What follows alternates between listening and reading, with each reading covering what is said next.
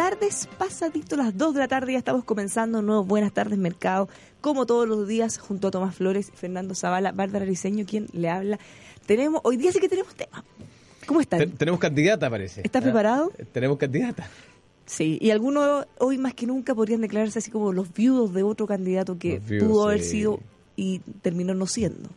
Hay Ya le vamos a estar comentando. Yo creo que sí, cada día hay más. Sí. Tomás, ¿cómo estás? Muy bien, muy buenas tardes. Bueno, ¿con qué quieren partir? Porque tenemos tanto, tanto tema. Bueno, yo mencionaba que finalmente pareciera ser, porque a esta altura ya nada es por seguro, que Carolina Koch es candidata a la presidencia de la República y por lo tanto eh, la democracia cristiana lleva candidato y me imagino que llevará lista eh, parlamentaria también. Y, y bueno, ella es candidata y el que parece que no es candidato es, eh, ¿cómo se llama? Eh, Don Rincón. Ricardo Rincón. Bueno, ella dio dos mensajes hoy día y ella había fijado una conferencia para ayer en la noche y la cambió porque iba a tener que estar trabajando en el Congreso eh, por el tema de, de aborto, ¿se acuerdan? Finalmente hoy en la mañana habló y dijo dos cosas bien relevantes. Una, que ella fue empoderada por todos los compañeros del partido eh, para usar su atribución de inscribir o no candidatura y en este caso ella iba a hacer uso de esta atribución para no inscribir la candidatura del diputado Ricardo Rincón. Cosa que ha sido un drama Ah, que ha tenido la, la democracia cristiana en el último tiempo. Está buena esa. Los candidatos tienen como una ficha, una vida que pueden que le pueden ocupar. Tú eres el candidato más débil. Adiós. ¡Ching! Listo. Claro, O como diría Trump, despedido. Despedido. Despedido. Ahora, me parece que no solo va, porque parece que van a revisar toda la, la, la Ah, plantilla. sí. Ah, Bueno. toda la plantilla parlamentaria. Claro, ella dijo que en el caso de él y de todos los que estén en la misma situación, y de hecho nombró a un comité que va a estar presidido por el señor Zapata, que es muy respetado, Patricio es- Zapata, es, sí. Patricio Zapata, Un muy abogado. respetado transversalmente, Sí. para que se eviten arbitrariedades, arbitrariedades y en el fondo sea lo más serio posible en revisar todos y cada uno de los candidatos. Claro, porque también cuestionó el- los que hubiesen estado involucrados en financiamiento irregular de la política. ¿ok? Que tengan boletas y cosas parecidas. Upa. Sí. UPA y puede saltar a otro Upa caso. chalupa. Ahí se puede meter en un en un taco se más- puede quedar con muy pocos candidatos. No, no, pero si llega algún candidato fuerte, eh, se puede complicar más. No, claro. Porque la presión sobre Rincón ya era Pero me parece que, claro, no, no, no, evidentemente, en caso de que ya al parecer estuviera la sentencia firme. No, no, no, no en estado de investigación todavía. Ahora, yo No, creo que sale sale bien de esta... Bueno, eso es que hizo dos anuncios. Ah. Ese por un lado, y el segundo es que va a retomar o continuar su candidatura presidencial. Mira, yo, en mi opinión, ella ella de alguna manera logra ganar este gallito, pero el Partido Demócrata Cristiano sale... O sea, es como chaleco mono esto, ¿ah? La- eh, los enredos que hay, que hay ahí adentro y que se desnudan después de todo este este episodio. Y quiero hablar más allá de la decisión puntual de ser candidato o no ser candidata presidencial. Desde que empezó todo este cuento, eh, pasando por la, la reunión que tuvieron el fin de semana, eh, como que eh, eh, pareciera ser que ya no es el mismo partido de antaño, ¿ah? ese partido he- hegemónico, digamos, masivo, que, que, que de- detentaba un porcentaje relevante, eh, pareciera ser que hoy día, bueno, cambió de, de- de carácter. Quiero invitar a todos nuestros auditores a que nos vean en vivo y en directo en Facebook, en El Conquistador FM, Facebook Live, ahí nos van a poder. Bueno, Sí. yo creo, bueno, más allá de todo lo que ha pasado, al final pareciera que por fin están de alguna manera poniéndose de acuerdo. eh, por lo menos todas las declaraciones que vimos esta mañana Mm. estaban avalando a la candidata y empoderándola. Yo creo que ella puede salir fortalecida. Quizá, ahora, si después de este episodio y de esta eh, muestra de carácter que fue bien fuerte y que se ve medio ausente de repente en, en nuestra política, eh, cuando se habla mucho de feminismo, se habla mucho de cuidado de la mujer, bueno, acá hay un acto concreto, duro, de carácter, que si es que no logra que se prenda un poquito su candidatura con esto, yo creo que ahí ya no veo por dónde. ¿Cómo lo ves tú, Tomás? No, sin duda, sin duda, porque ya el tiempo está corriendo. El tiempo está corriendo.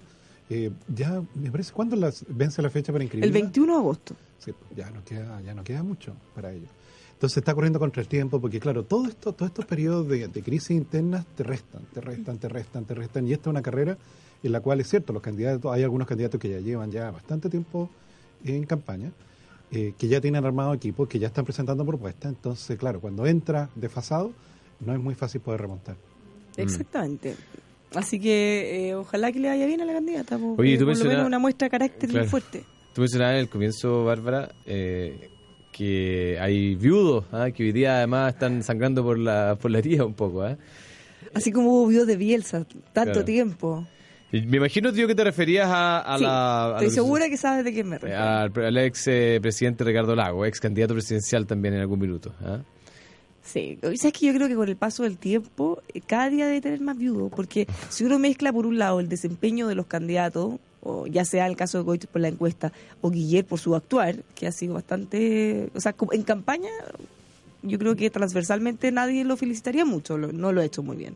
No, Eh, ni en contenido, ni en forma de todavía, todavía que hay tiempo. ¿ah? No, Pero- probablemente. Pero hasta ahora no. Pero hasta ahora, hasta No. este momento, está algo difícil.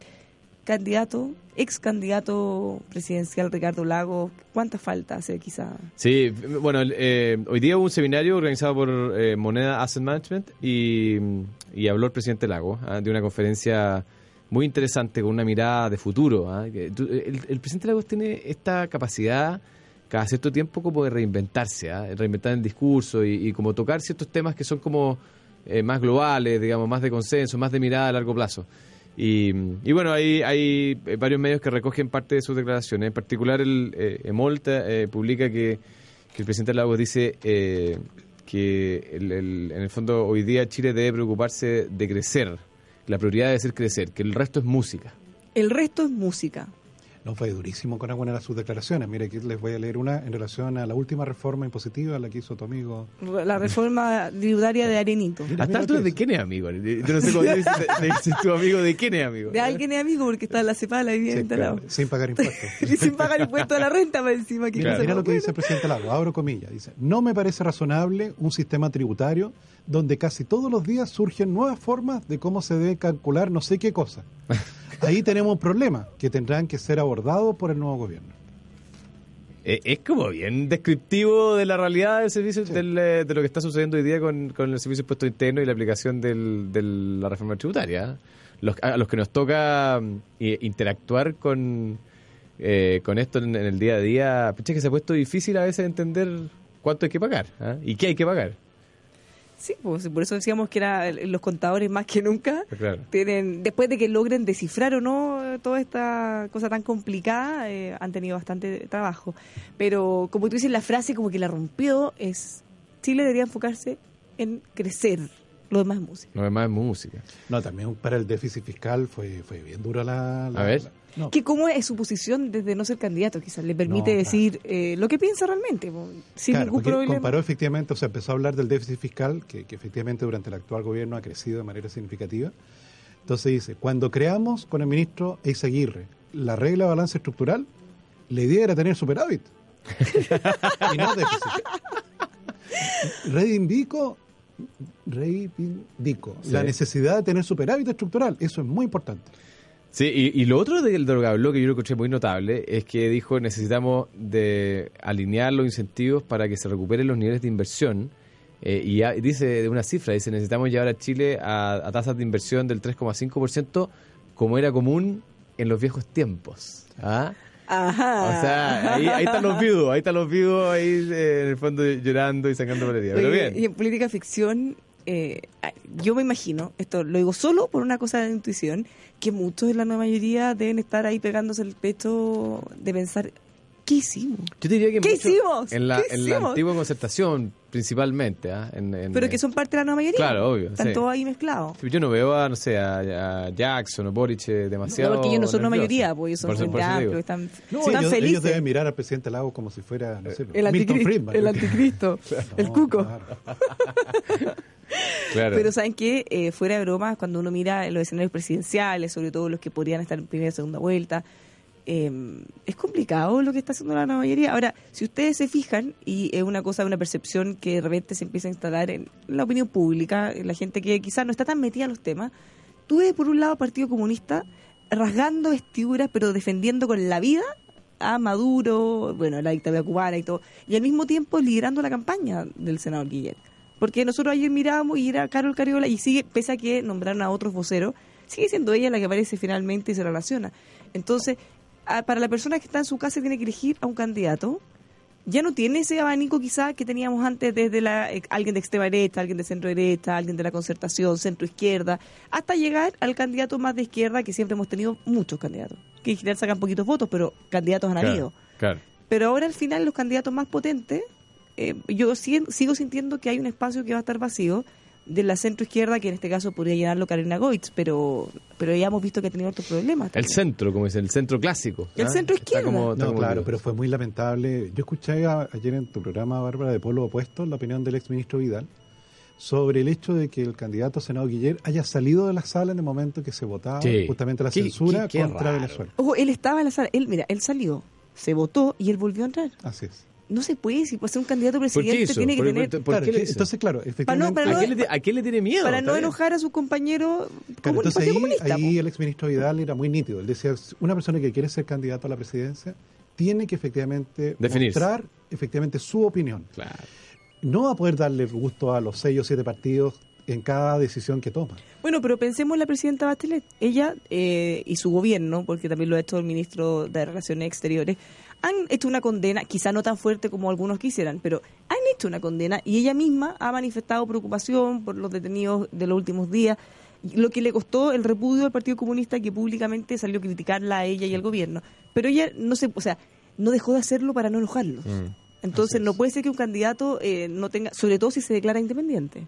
Con mayor razón No, debería él hacer lo que si piensa. lo hace en este episodio, imagínate, todas las, si llegase a ser presidente, todas las presiones que sería eh, Imagínate. Que, que- que tendría que resolver. Pues, ¿no? Sí, sí. Por eso a mí me llamó la atención la, la opinión del exministro Vidal, porque justamente un presidente de la República está para eso, para expresar justamente lo que es correcto y representar a todo Chile en esta Claro. materia. Y sobre todo en un régimen presidencialista como el nuestro, eh, bueno, debería ser capaz de tener... Ahora, en el caso del senador Guillermo, podría haberse opuesto, podría haber dicho, yo no estoy de acuerdo, o, o bien votar a favor, pero esto de salir de la sala, mal. Claro.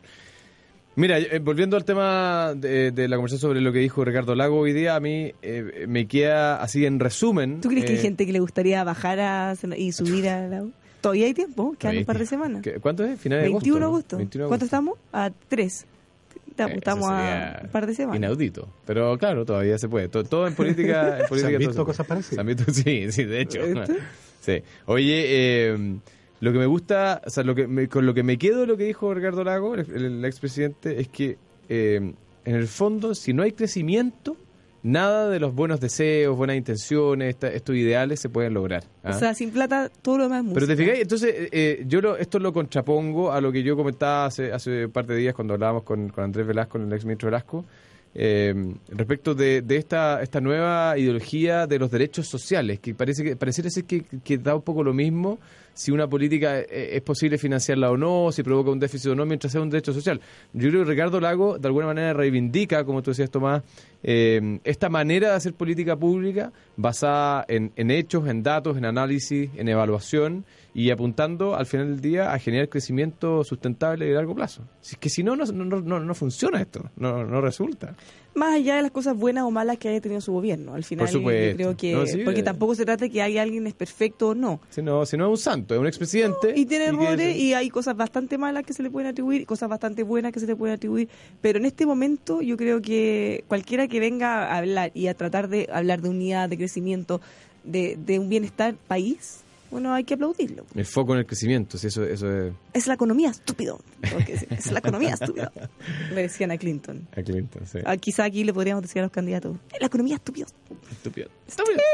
No van a censurar. Por ¿Nos van a censurar? ¿Tenemos censura nosotros por decir eh, esas palabrotas? Parece que no. No. Nadie, nos, nadie nos quiere censurar. Bueno, hay otro round. eh, Dale. Hay otro round que podemos comentar. Esta, esta mañana ha estado intensa. Intensa. Intensa, porque están agarrados casi los combos eh, expresidente Piñera con ministro de Hacienda, eh, Rodrigo Valdés. Ayer algo comentamos respecto a que el presidente Piñera presentó una propuesta para reforma pensiones.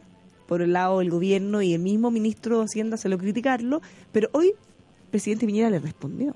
O sea, esto ya sigue. Básicamente eh, criticó, él le dice que, bueno, básicamente rebatió sus críticas y le preguntó si era ministro de Hacienda u operador político. Mm, Es que lo que pasa es que... eh, bueno, lo, hemos comentado acá. Sí, el ministro de Hacienda cuando se rebaja a ese tipo de declaraciones eh, se expone a que le, lo critiquen por eso. ¿ah? Yo creo que yo creo que el, el ministro Valdés, fíjate que había tenido una trayectoria de declaraciones sobrias o eh, eh, acotadas al, al tema eh, a, a los temas de los cuales él estaba a cargo. Y, y en las últimas semanas como que se ha ido saliendo un poquito de la línea. ¿eh? Se ha ido arenitizando un poquito. No. Me da miedo. Poquito. No, poquito, está bien. Pero pero pero ha sido raro porque no se parece al ministro que llevo. ¿Será que ya está cabreado? Dijo, ¿sabes qué más? Ya, si no puedes contra ellos, únete. Pero tú has notado, Tomás, también ese cambio. Sí, claro, que estaba buscando, me parece que hoy día vi una carta también en, en, en, en algunos de los medios económicos, justamente sobre el mismo tema, sobre cómo, cómo el, el matiz y el discurso ha ido cambiando. Entonces, eh, al parecer, en esto en el cual el ministro de Hacienda ha tomado prácticamente el monopolio de la propuesta provisional, eh, criticó de muy mala manera, te fijas, siendo él un técnico, un economista profesional, la propuesta que el presidente Piñera efectivamente ha planteado. Bueno, el presidente Piñera le dijo, usted está equivocado, ministro, y lo peor es que usted sabe que está equivocado Así respecto es. a las críticas que le hizo. Upa. No, claro. No, sí, por eso yo creo que, que, que no es no es efectivamente el- una, una cosa que nosotros hayamos solo comentado hace algunos días atrás, Mm. sino que ya hay varias voces que se están levantando en esa materia. Oye, y el otro que habló hoy día también de, de la ex concertación uno- uno, eh, fue el ex ministro René Cortázar, que también criticó la reforma del actual gobierno. Hoy día fue como el día de la, de la crítica. Fíjate que eh, Cortázar habló del punto de vista de... Oye, eh, ojo que todas estas críticas son de ex, eh, Claro, se estamos ex hablando de- co- eh, concertación, Sí, claro, no es que vengan de, de la oposición. Él dijo que en las reformas primó el concepto de suma cero, ¿ah? para explicarle a nuestros auditores que no están familiarizados, en, en economía se habla de suma cero cuando todo lo que gana alguien lo pierde otro, ¿ah? y no hay creación neta de valor, no, no se crea valor nuevo.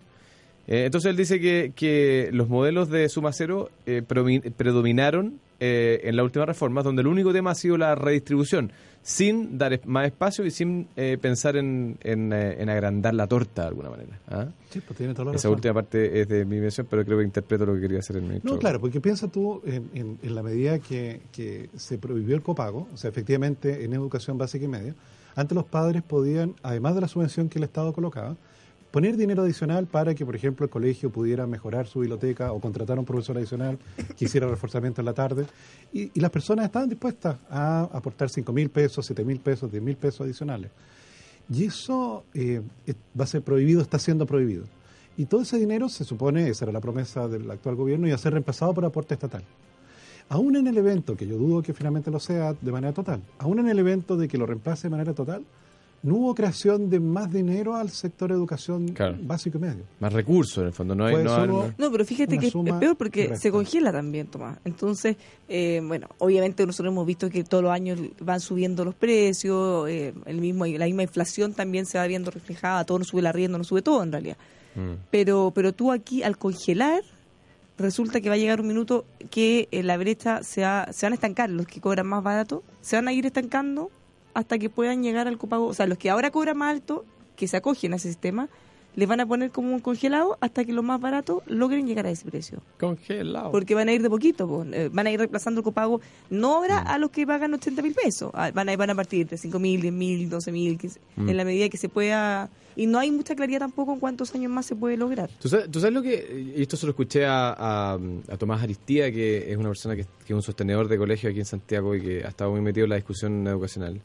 El efecto más grande, de que, que no lo vamos a notar en el primer año, pero probablemente se va a empezar a notar a partir del segundo o tercer año, es que hoy día se frenó la inversión nueva en educación. O sea, hoy día no hay inversión nueva en el sector de educación debido a que la gran mayoría de los sostenedores no pueden, o sea, no están dispuestos a tomar el riesgo que significa la incertidumbre que tienen respecto Y a ningún su... banco está dispuesto a prestar. Y nadie está dispuesto a prestar. O sea, lo que está, está y van a ver cómo se las pueden arreglar. Claro, pero y, y uno Pero piensa, no- claro, la, la- ¿qué es no hay lo que es la- crecimiento, no hay inversión, no hay, no, la, hay innovación. inversión se, se nota primero, obviamente, en la infraestructura. ¿ya? Eh, eh, eh, y claro, siempre está el ejemplo de un colegio, pero en, en el promedio no vamos a ver infraestructura nueva.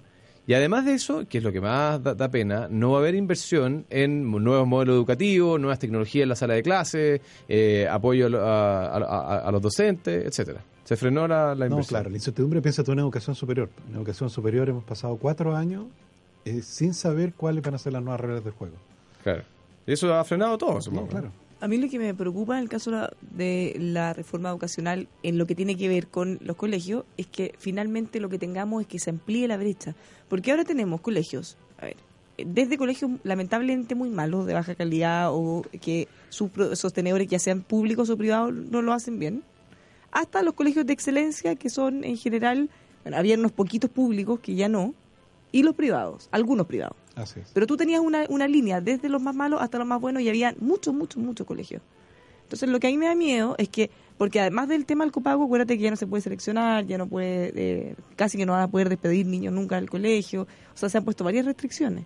Entonces a mí lo que me da miedo es que terminemos con dos polos extremos, que sean los colegios pagados, que sean muy buenos, y los otros colegios ya ni siquiera se puedan diferenciar. Tú vas a tener al, al Nacional, por ejemplo, que cada día ha, ha perdido más calidad, cada día tiene menos gente interesada en matricularse. Antes eran muchos los que se peleaban las vacantes, ahora cada día menos.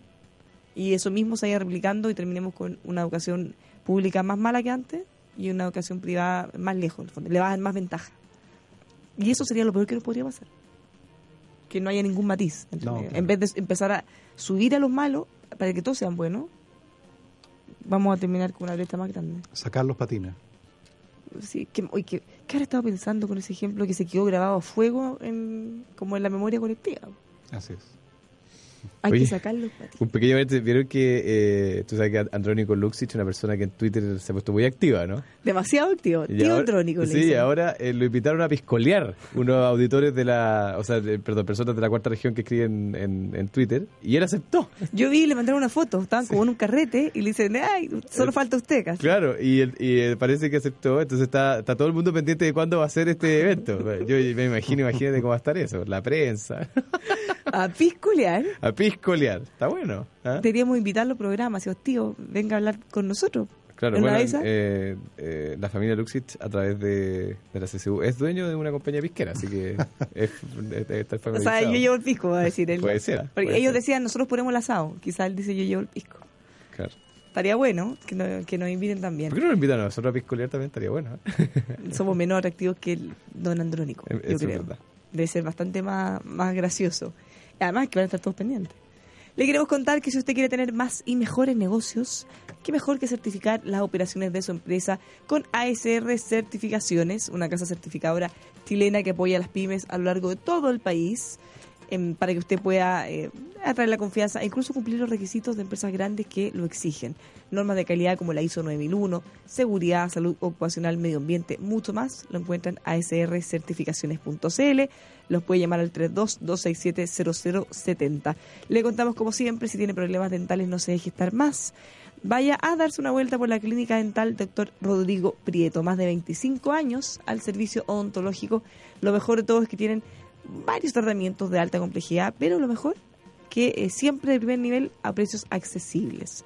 Más información 22-954-2366 o los puede visitar en drprieto.cl, drprieto.cl. Ya vamos a estar comentando cifras económicas, dólar, bolsa, eh, noticias de CEPAL a propósito de nuestro amigo Arenito, mucho más lo encuentra en Buenas tardes Mercado, no se mueva, de Radio Conquistador.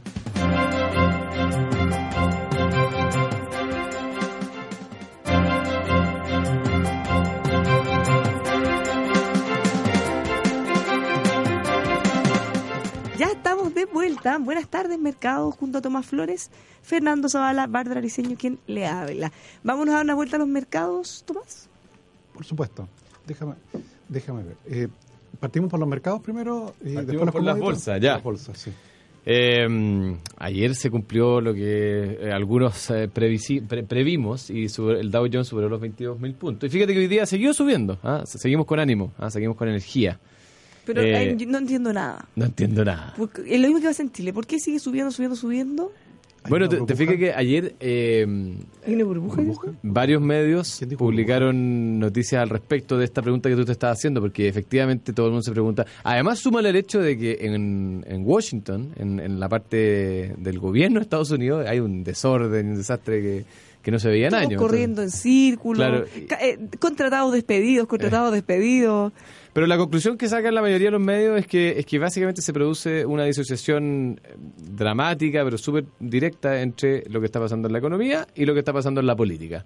Y, mm, lo que la frase que lo resume es una frase que titulaba ayer eh, un artículo en New York Times donde decía que la teleserie de Washington es eso, una teleserie y no nos, no, no le afecta a la economía. Y eso lo decía uno de los banqueros de Wall Street. Entonces, eh, esto ha producido que la bolsa de Estados Unidos siga subiendo, como comentaba, hoy día sube, sube 0,11%. Eh, bueno, pero hay otros indicadores en Estados Unidos que, no están tan bien. El Nasdaq tecnológico, por ejemplo, está cayendo un 0,21% después de que ayer eh, varias de las compañías tuvieran eh, crecimientos fuertes, como Apple, que llegó a subir 15, 5%. Eh, Europa también tuvo números mixtos. ¿ah? Eh, en general, bien. El Eurostock 50, que es un indicador más global de la región, subió 0,2%. Inglaterra, el FTSE 100, 0,85% al alza. Eh, Alemania, te diría yo que fue el único que, que fue la, la- la excepción, que donde cayó 0,22% ¿ah? durante el día. ¿Tú me decías burbuja, Tomás? ¿Quién dijo burbuja? ¿Qué dijo ¿Quién dijo? burbuja? Greenspan, Alan Greenspan, Exactamente. El eh, banquero histórico. ¿ah? Claro, Greenspan fue presidente de la Reserva Federal entre 1987 y 2006. Claro. Y él fue, eh, estaba dando una entrevista a Bloomberg TV, Sí. cuando él efectivamente habló en ese momento sobre, eh, ¿cómo le llamó? Un optimismo exacerbado o irracional, Claro. en relación a lo que estaba subiendo las acciones de las empresas tecnológicas en esa fecha. Ahora ha vuelto a hablar de burbuja. Dice, estamos viviendo una nueva burbuja, no en las bolsas, sino en el precio de los bonos. Bajo cualquier prisma, las tasas de interés a largo plazo están excesivamente bajos y por tanto son insostenibles. Cuando suban las tasas de interés, es probable que lo hagan rápidamente. Claro. Este eventual estallido de la burbuja no está siendo considerado por los mercados. Ahora, es bien paradójico que lo diga él, que es eh, a una de las personas a quien se le atribuye el hecho de haber mantenido las tasas eh, artificialmente bajas y, y algunas personas dicen, provocado en parte lo que fue la, crisis subprime en el 2008. ¿ah? Porque recordemos que eh, durante, su gobierno de la Reserva Federal eh, se mantuvieron las tasas también en los niveles que las tenemos hoy día. digamos. Entonces, que él lo diga es más paradójico aún. digamos. ¿No? ¿Y ¿Ustedes qué, qué opinan al Mira, cu- respecto? un hombre que ya está por cumplir 100 años ya, ya Claro, puede decir cualquier cosa, está bien. puede ser cualquier cosa. Sí. Y bueno, lo estamos comentando porque efectivamente eh, a mí también me preocupa este incremento para otras acciones. Lo, lo que sucede, y, y el- un poco para, para explicar a los auditores por qué la preocupación, de que es que hoy día en el mundo, efectivamente, las tasas de los bonos, es decir, las tasas que uno puede conseguir eh, al solicitar deuda, están eh, en cero, eh, prácticamente en cero. ¿ya? Entonces, lo que dice Greenspan es que no es sustentable un eh, que todas las empresas del mundo consigan deuda a niveles tan bajos para siempre, que en algún minuto, en el fondo, el nivel de riesgo global se va a ajustar y eso va a provocar una alza repentina en las tasas de, de, de- de la deuda de muchas empresas en el mundo y eso lo que va a hacer es que va a castigar el mercado de los bonos que, que se tomaron previamente a eso. Bueno, no, no, no vamos a ver si tiene razón hasta que Hasta que pase. hasta que suceda. Ahora, todo lo que sube en algún minuto tiene que o bajar o por lo menos dejar de subir. Sí. Vamos a ir viendo qué ocurre en ese momento. Este panel se declara en alerta media. Nos declaramos de en acción. monitoreo permanente. Ahora, en los commodities, mira, el cobre resiste. Resiste, está un poquito más bajo que en la mañana, pero está en 2 dólares 87. Sigue manteniéndose. Recuerden ustedes que la hipótesis que estamos testeando es si este cambio de nivel de 2 dólares y medio a 2 dólares con 90 prácticamente es un cambio de nivel como el que pasó a fines del año pasado, que pasó de 2,1 a 2,5 en prácticamente tres semanas. Y ahí se mantuvo todo el primer semestre de este año. Ojalá que sea así. Y en el caso de- del petróleo, bajando ahora. Puntualmente el barril de petróleo WTI 48 dólares con 93, algo más barato de lo que está, un 1% más barato. ¿Cuándo se juntan? Se juntan la próxima lunes y martes. Mira, Porque claro, durante las semanas dos, las dos semanas previas han logrado subir el precio de los combustibles. Y de hecho ese efecto lo estamos viviendo en Chile hoy día. Hoy día jueves el precio de todos los combustibles subió. mira. La gasolina 93 octanos subió 3 pesos. De hecho, hubiera subido más de no haber bajado el dólar aquí en Chile. La gasolina 93 octanos 3 pesos, la gasolina 97 octanos subió 4,7 pesos, el querosene subió 6,9 pesos y el diésel 5,6. ¿Viste? El cartel del mal, en este caso ya afectando los bolsillos de los chilenos. Nuevamente. Nuevamente. El cartel del mal. Por eso el nombre está muy bien puesto. Entonces, bueno, ellos quieren reunir su maldad el próximo lunes eh, para tratar de, bueno, primero van a tratar de cumplir las cuotas de recorte. ¿te Eso es mucho decir. Claro, y si logran algo, quizás un poquito de recorte adicional, pero están, están tratando de llevar hacia sus redes del mal a Libia y Nigeria, a esos dos países para que también se unan a este recorte. Rusia, al parecer, les dijo que ya con lo que se había recortado ya estaba, ya eh, había cumplido, Ya está bueno ya. ya está bueno.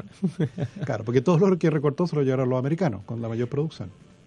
Además que ellos son unos invitados externos. Son invitados externos, claro. Rusia, que es uno de los más importantes productores de petróleo del mundo, no forma parte del cartel.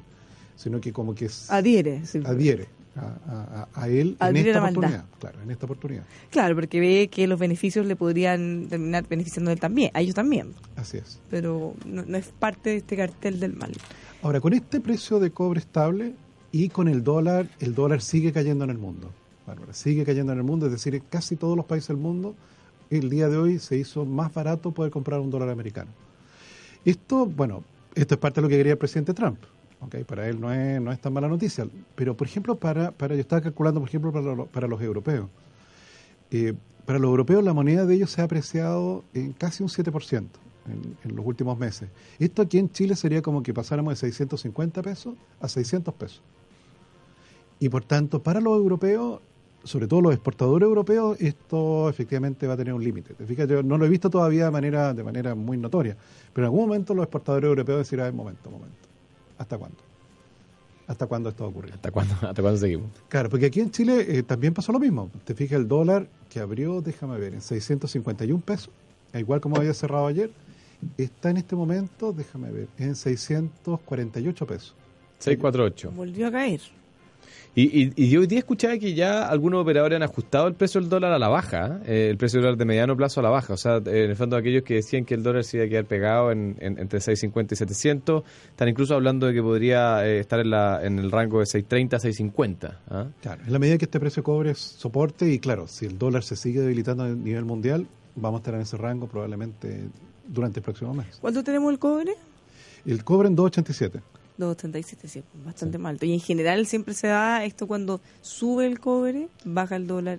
Parece que no, no, no es regla, pero se Pero hay una coincidir. regularidad, claro, claro. En este caso, como te digo, la fuerza del precio del cobre no, no le ha agregado más combustible a, a- a esta hoguera, pero, pero, pero el dólar debilitándose en el mundo, claro, eh, es algo que también a los gringos les va a pasar la cuenta, ¿eh? porque efectivamente ellos, al devaluar su moneda, todas las cosas que ellos compran, los salmones que nos compran nosotros, el vino que nos compran, los berries que nos compran, en la moneda de ellos se, ha- se va haciendo más caro. Entonces, algo de inflación van a tener los americanos y eso evidentemente va a llevar a que su tasa de interés, que ya está subiendo, eh, bueno, tendría que subir más rápido. De ahí es donde aparece el- el- la premonición de Greenspan, la burbuja de los bonos. Greenspan. Oye, eh, se va a transformar así como Voldemort, que Claro. no, no lo vamos a poder pronunciar ese nombre. Es como error. Claro. Greenspan. Oye, eh, la bolsa chilena cayendo 0,40%, eh, a pesar de que hemos tenido jornadas muy interesantes los últimos días eh, y que muchos creen que todavía podría seguir el, el empuje de la bolsa. Eh, hoy Sobre día, todo el gerente general de la bolsa, el que más cree eso. No, no, pero algunos analistas creen que todavía hay espacio. ¿ah? Eh, eh, hoy día cae, 0,40%. Eh, Yo diría que las principales sorpresas es las caídas de todas las acciones relacionadas con Enel, Enel Latinoamérica, Enel Chile, eh, además de otras filiales cayendo eh, casi todas entre 0,5 y 0,6%. Eh, Latam cayendo 1,15% y entre los- las noticias positivas, eh, Sokimich subiendo 1,65%. Vapores subiendo 1.17 ¿ah? y Parque Arauco también subiendo 0.85. Estamos transmitiendo en vivo y en directo en Facebook en El Conquistador FM. Ahí no. Oye, hoy día se supo o se empezaron a saber los resultados de la encuesta de Habitat. ¿Te acuerdas? Ah, la sí, famosa encuesta. Yo no sé si esto es filtración o qué, pero ya el diario financiero publica algunos de los resultados. ¿ah? ¿Ya? Dice Bueno, que- eran tres preguntas nomás. Sí, 65.000 y fracción afiliados respondieron la... ¿Cuántos? 65.000. Ah, ¿ya? pero una buena tasa de respuesta. Una buena tasa de respuesta. Eh, aproximadamente 3% de, de todos sus cotizantes. Y, eh, a ver, la, primera pregunta eh, respecto del destino de la cotización adicional del 5%, 73,4% dice a la, a mi a la cuenta individual. O sea, 3 de cada 4 personas que respondieron a esta encuesta a la cuenta individual. Donde, donde tus, mis ojos te vean. Donde mis ojos te vean. ¿ah? Claro. Eh, después de eso, a la pregunta de quién debiera administrar este, este 5% adicional, eh, 73,8 eh, elige el sistema de FP. ¿ah? Eh, o sea, el mismo administrador actual de sus recursos que administre todo. Efectivamente. En vez de pagar O sea, de el- nuevo, 3,4, otra comisión adicional por el 3%. Y, y fíjate, la, la- la más eh, clara respuesta fue que eh, respecto de si el 2% de cotización adicional debía ser heredable, casi 90% de las personas dijeron que sí. ¿ah? Es que Eh, tú dirías que no. no sé, pues, pero... Te sacaste la mugre Acuérdate que la, la, la, la propuesta del gobierno es que no sea agradable, es que vaya un fondo solidario y que... Pues Quizá, quizá eh, pudieron haber modificado eso porque lo vamos a conocer el lunes, la verdadera, porque hasta ahora son puros trascendidos lo que hemos visto. O que lo han informado, pero Claro. alguna modificación Claro, pero puede. el proyecto de ley, claro, lo vamos a conocer ya el lunes. Les quiero contar, antes que sigamos con, eh, si usted quiere hablar de calidad, Hyundai Camiones y Buses tiene una tremenda oportunidad imperdible, solo para agosto, para que pueda renovar su flota, comprar un camión Hyundai. Llévese la carrocería desde 990 mil masiva, aproveche y renueve su camión con esta tremenda promoción. Consulte por los modelos disponibles, todos los concesionarios a lo largo de Chile, una promoción no acumulable. Y le contamos que en HyundaiCamiones.cl va a poder encontrar toda la información, una marca de calidad mundial, una empresa indomotora. Y si usted quiere sumarse a la tecnología, a todo lo que está ocurriendo, qué mejor que vender por internet, de e-commerce. Lo va a poder hacer con un software tremendo, comercio electrónico que tiene Planen e-commerce, que eh, lo va a permitir incrementar sus ingresos, subirse a la red, pero no se preocupe si usted no tiene idea de tecnología porque va a ser muy fácil de utilizar. Más información, planen.cl o los puede llamar al 22-235-4348. A Oye, propósito de eh, Arenito, hay novedades de la CEPAL. Ahí se la Cepal. Sí, Esto pues. es notable. Nada bueno. ¿Tú crees que es, es él haciendo las proyecciones? ¿Ah? No creo. No, no, no. No creo. Porque fíjate que la CEPAL hoy día proyecta, eh, re- rebajó la, la proyección de crecimiento para Chile a 1,4. Eso es como raro eso, ¿no? Eh, Ah, pero no es tan malo la- el número. ¿eh? Está, está- o sea, está en torno, no, no es tan malo, es muy malo el número. no, Pero está en torno a... Malito, a- malito, po. Sí, claro. Pero está en torno a la proyección de mercado. Claro. Sí, pero lo, lo curioso es que, eh, bueno, como nosotros lo, lo comentamos hace, hace algunos programas, eh, el ex ministro Arenas eh, se fue a trabajar a la CEPAL. Yo quiero creer, y me imagino que él no es el que hace las proyecciones de crecimiento del país, porque si no sería bastante ridículo esto, ¿no? No, No, no creo. debe ser otro, otro, otro equipo. No, porque yo creo que está más orientado a, a- a- a escribir sobre reformas tributarias y cosas así. ¿Qué cosas no hacer en una reforma tributaria? Oye, déjame hacerte un, un- un comentario de, de- de estas cosas que a mí me gustan de las bolsas internacionales. ¿Te, tú- te acuerdas que hemos comentado sobre Tesla? ¿No es cierto? Tesla, esta empresa de automóviles eléctricos que hoy día ya vale más que casi todas las empresas tradicionales de auto, a pesar de que tiene mucho menos autos vendidos. Fíjate que Tesla empezó la entrega de su nuevo modelo, que es el eh, modelo 3. ¿ya? Este es un modelo que ellos lo presentan como modelo accesible, eh, porque es más barato, cuesta 32 mil dólares, entre 32 y 35 mil dólares. Eh, es un modelo que sigue manteniendo la línea, digamos, de, tecnología de última punta, es eléctrico completamente, etcétera. Y bueno, y, y este anuncio del inicio de la entrega, además de otros resultados de la empresa, han hecho que las acciones de Tesla hoy día suban 6,75% durante el día, alcanzando su nuevamente su máximo histórico. ¿Y cuánto, cuánto factura Tesla? ¿Tienes el dato? Mira, deja- sí, te- déjame buscártelo, pero Tesla vendió el... eh, a ver. Claro, porque son empresas que a veces el valor de las acciones contiene en gran parte el, que el mercado le crea la promesa de valor. Eh, pero todavía no están en la etapa de venta más consolidada. No, claro, en el, ca- en el caso, mira, fíjate, el año pasado eh, Tesla vendió 7 mil millones de dólares aproximadamente. Ah, mira. El año anterior vendió 4 mil. Y, eh, o sea, en el fondo esto es como que va duplicando No, sus claro, ventas eh, año a año. ¿ah? Y Claro. obviamente que eso parte de eso está involucrado dentro del, del Claro, o sea, en dos años llegó a tener ventas casi equivalentes a las que tiene Codelco. Claro, Codelco el año pasado debe haber vendido 10 mil millones de dólares. 10 mil. ya. No, O sea- Tesla vendió 7 mil. Claro, o sea, este ritmo de crecimiento el próximo año debería vender 15 mil o 14 mil. Claro, eso es lo que se espera para, para este año. No, claro, es que en esas empresas tecnológicas no es extraño sus crecimientos Eh, potenciales. exponenciales, claro. Sí. Entonces está subiendo 7% hoy día Tesla. eh, si usted tenía, señor, señor, era propietario de acciones de Tesla, es un muy buen día para usted. De hecho, vi, déjame ver, yo lo- por aquí lo vi, eh, déjame ver quién es. Es eh, una empresa que está probando ya, tiene en prueba, en prototipo, camiones autónomos. Mira. Claro, camiones que se manejan solos. De hecho, los tipos dicen que es más fácil que eh, para los autos autónomos.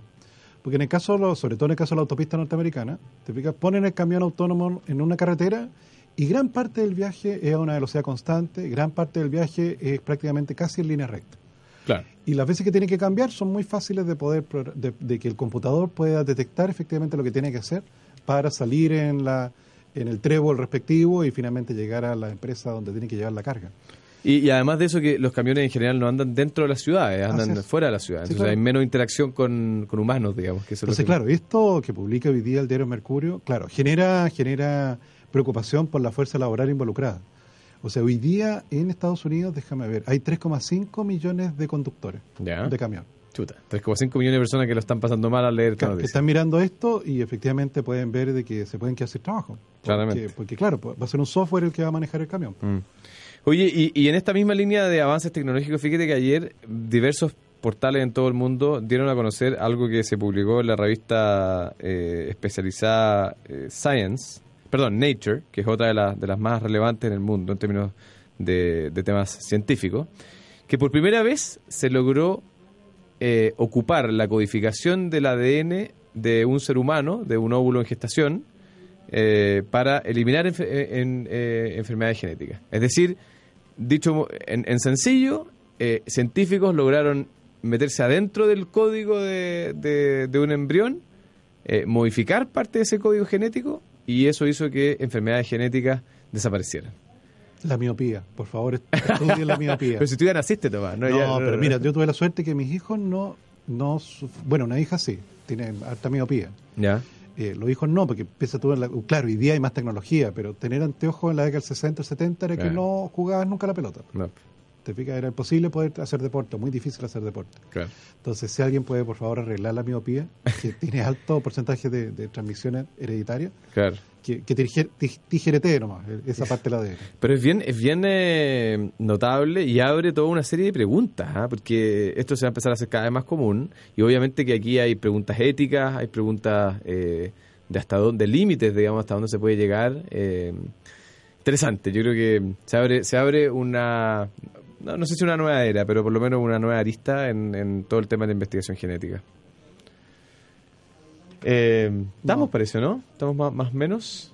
Sí. ¿Estamos casi listos? ¿Nos queda algo en el tintero, no, Tomás? ¿Algo, algo que se te haya, nos haya olvidado? No, yo creo que... que- Yo creo que ya está suficiente. Hemos aburrido suficiente a nuestro auditorio, ¿no? Exacto. Ya, estimado, nos vemos mañana. Eh, tú, Tomás, nos vemos lunes, ¿no? Así es. Nos vemos mañana desde el Hotel W. Que Un muy abrazo. bien.